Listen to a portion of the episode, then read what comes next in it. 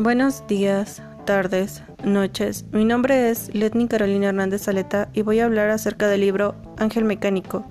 por la autora Cassandra Clare. Este es un libro dentro del universo de The Shadowhunters Chronicles o Las Crónicas de los Cazadores de Sombras, que es básicamente un mundo de fantasía inventado por Claire en el que los protagonistas principales son descendientes de humanos y de ángeles que se conocen como Nephilim o cazadores de sombras em, o en inglés Shadow Hunters. De hecho, Netflix tiene una serie acerca de el primer, la primera mm, saga de seis libros, em, pero y yo la leí pero me sentí atraída a mm, seguir explorando este mundo y muchas personas me habían hablado bien acerca de The Infernal Devices o la trilogía de Cazadores de Sombras Los Orígenes, por lo que comencé a leerla y el primer libro es Ángel Mecánico. La segunda parte es Príncipe Mecánico y la tercera parte Princesa Mecánica. En este podcast hablaremos de Ángel Mecánico. La historia se centra en Teresa Gray o Tessa, una chica nacida en Nueva York con 16 años al momento de iniciar la trilogía. Ella pierde a sus padres quedando huérfana muy pronto y quedando al cuidado de su hermano mayor Nathaniel o Nate y su tía Harriet, hermana de su mamá. Cuando ella crece, su hermano se muda a Londres buscando un trabajo y una mejor vida, ya que ellos eran muy pobres, y al poco tiempo su tía fallece, lo que deja a Tessa sola. Em, esta trilogía está ambientada en los años 1700, me parece, 1800.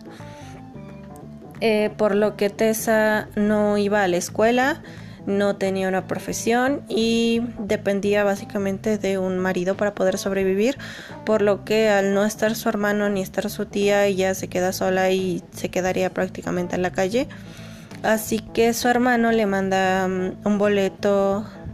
de barco para que se una a él en Londres y pues desacepta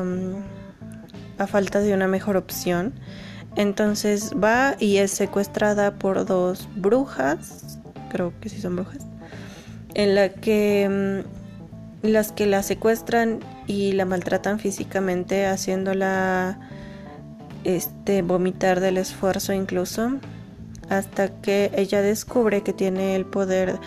de cambiar en otras personas y no solo de cambiar su apariencia físicamente, sino de acceder a toda la psique de la persona o criatura en la que se transforme. Em, sin embargo, su cautivo, cautiverio es interrumpido por un joven llamado William Herondale, eh, que se presenta como un cazador de sombras y que la lleva a vivir al instituto de la ciudad de Londres. Un instituto es un lugar em, en el que los cazadores de sombras pueden vivir incluso, en el que se les provee armas, em, se les provee de herramientas y desde donde son dirigidos de manera local. Em, entonces Tessa se va a vivir a este instituto y empieza a conocer a los habitantes de este y ahí empieza toda su travesía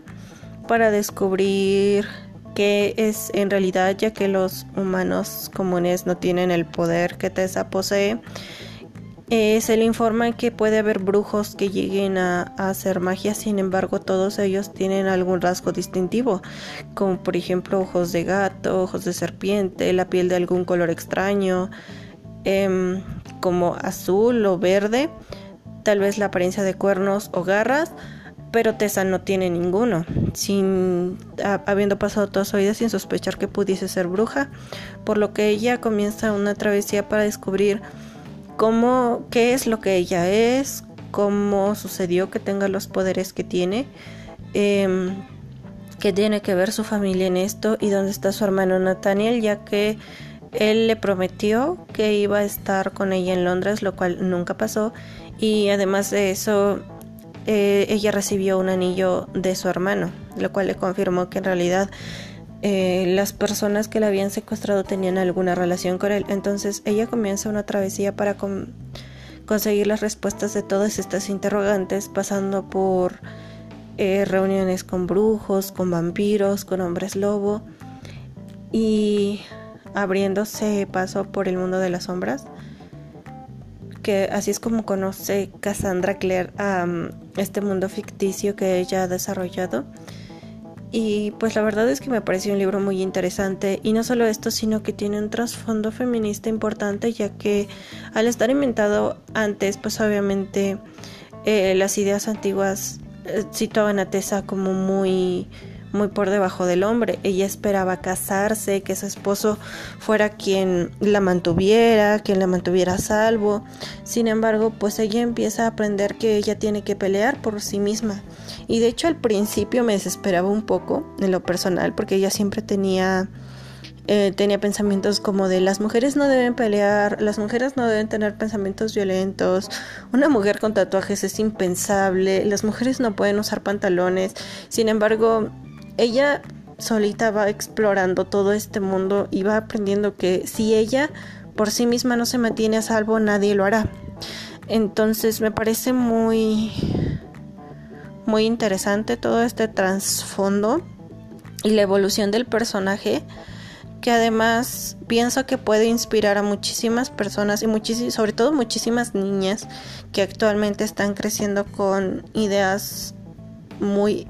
atrasadas que deberían actualizarse y que pueden por sí mismas tomar el rumbo de su vida. Entonces me gustó mucho, eh,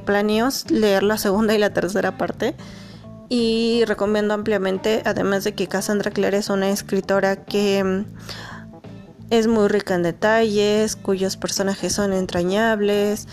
este mm, y el mundo que ha desarrollado ella es muy interesante, muy diverso, le da un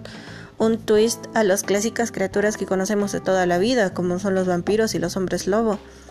Y este, a mí en lo personal, las criaturas que más interesantes me parecen son los, son los brujos.